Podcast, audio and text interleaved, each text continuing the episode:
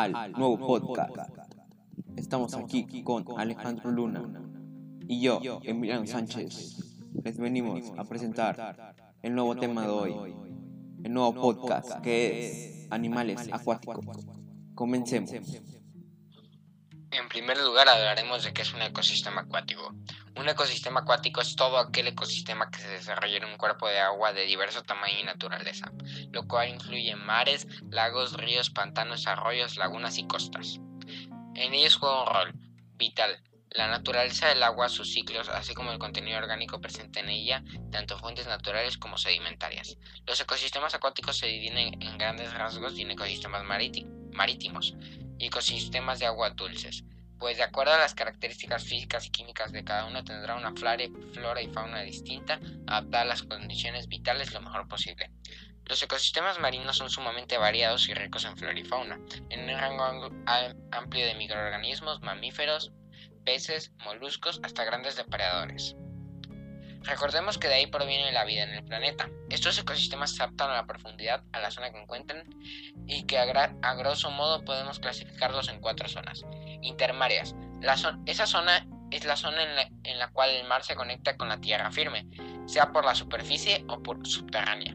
Luego tenemos el mar abierto, también una zona pelágica. Esa región es la más densamente poblada y de mayores temperaturas, que descienden paulatinamente a medida que se desciende en altura. Luego tenemos el fondo oceánico. El fondo oceánico son zonas de mayor frialdad y menos incidencia de luz, en las que impera la arena y la vida se torna más feroz y silenciosa. Luego está la zona abisal. Esta es la región más profunda del océano, ubicada en fosos y grietas del suelo oceánico, que conducen a regiones sin luz solar bajo presencia de materia orgánica.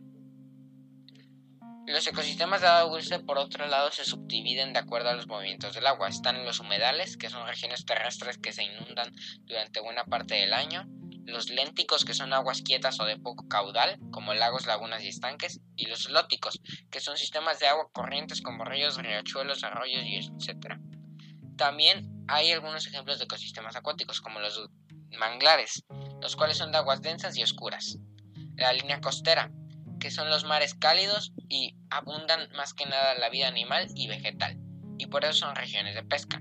Están los estanques, caracterizados por aguas muy, con muy poco movimiento y alta presencia de materia orgánica.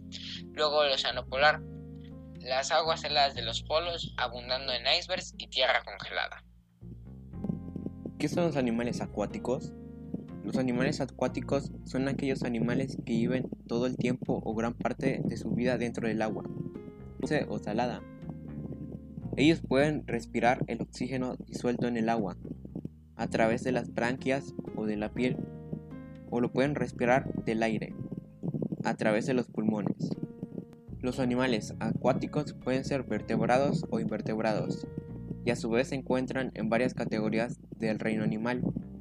Los animales acuáticos vertebrados en esa categoría se encuentran los peces, reptiles y algunos tipos de aves y mamíferos. A continuación te vamos a ofrecer una lista completa de los animales que marinos. Entre ellos están los mamíferos, peces, moluscos, crustáceos, reptiles, esponjas, gusanos, rotíferos y equinotermos. Los mamíferos son los que habitan en el fondo marino, al igual que los terrestres. Disponen de columna vertebral, sistema pulmonar y reproducción vivípara. Luego tenemos los crustáceos. Los crustáceos son mayormente un grupo de invertebrados que habitan los océanos. Tienen en común miembros articulados como las patas, así como un caparazón que puede ser calcáreo o quitinoso.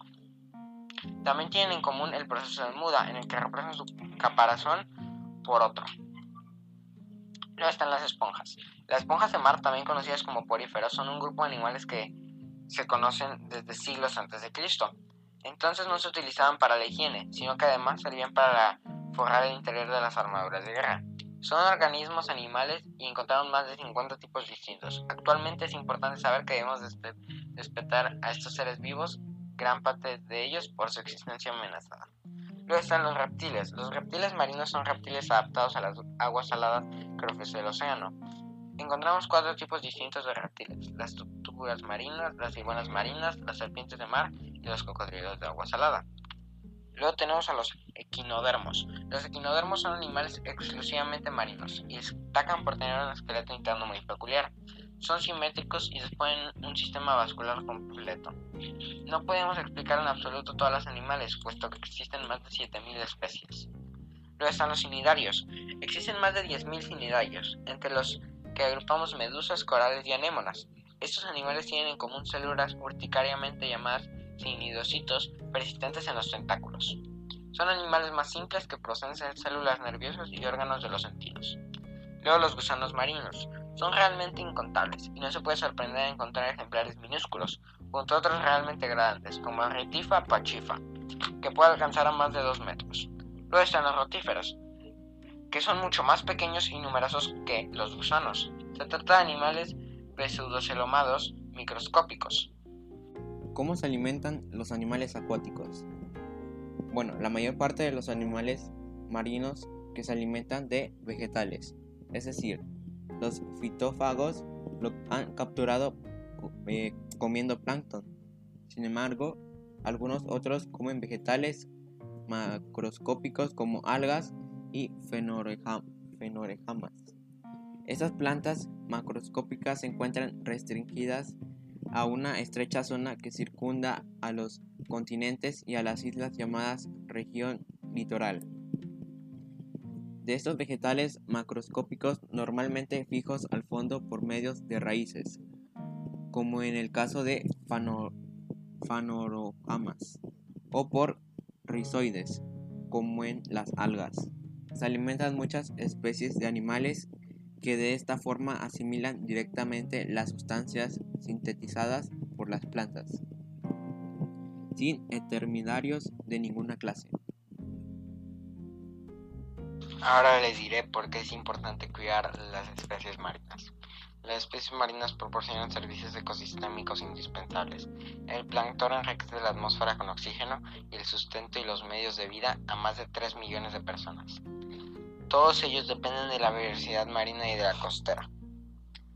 Este año, la celebración tiene por primera vez como tema de la vida subacuática, donde existen 200.000 especies de animales. Lamentablemente, como describe el titular de la ONU, la capacidad de vida marina para continuar proporcionándonos a la humanidad, todos estos recursos se complican más, ya que los océanos y las especies que lo habitan se están viendo amenazados por diversos peligros como la sobreexplotación, la pesca no sostenible y otras prácticas de explotación de animales marinos. Y también otras grandes amenazas como los efectos del cambio climático, la contaminación marina y la destrucción del hábitat. De 5 a 12 millones de toneladas de plástico ingresan al océano cada año, lo que amenazan la salud de innumerables especies, desde el citoplancton más pequeño hasta la ballena azul más grande. Se requiere cooperación internacional para abordar cuestiones relacionadas con la sobrepesca. Esto varía mucho entre especies y regiones. Por ejemplo, el 60% de las poblaciones de peces en el Mediterráneo y el Mar Negro se pescaron a niveles biológicamente insostenibles. Por favor, cuiden la vida marina. Tipos de animales acuáticos. Bueno, en primer lugar tenemos a los cetáceos, que son como la ballena, la beluga y el delfín. Pinipedos. Esos son como la foca, eh, la morsa y el elefante marino. Sirenios, como el manatí y el ducongo. Raquidermos, esos son como el rinoceronte y el hipopótamo. Roedores. Esos más bien son como la nutria y el carpincho.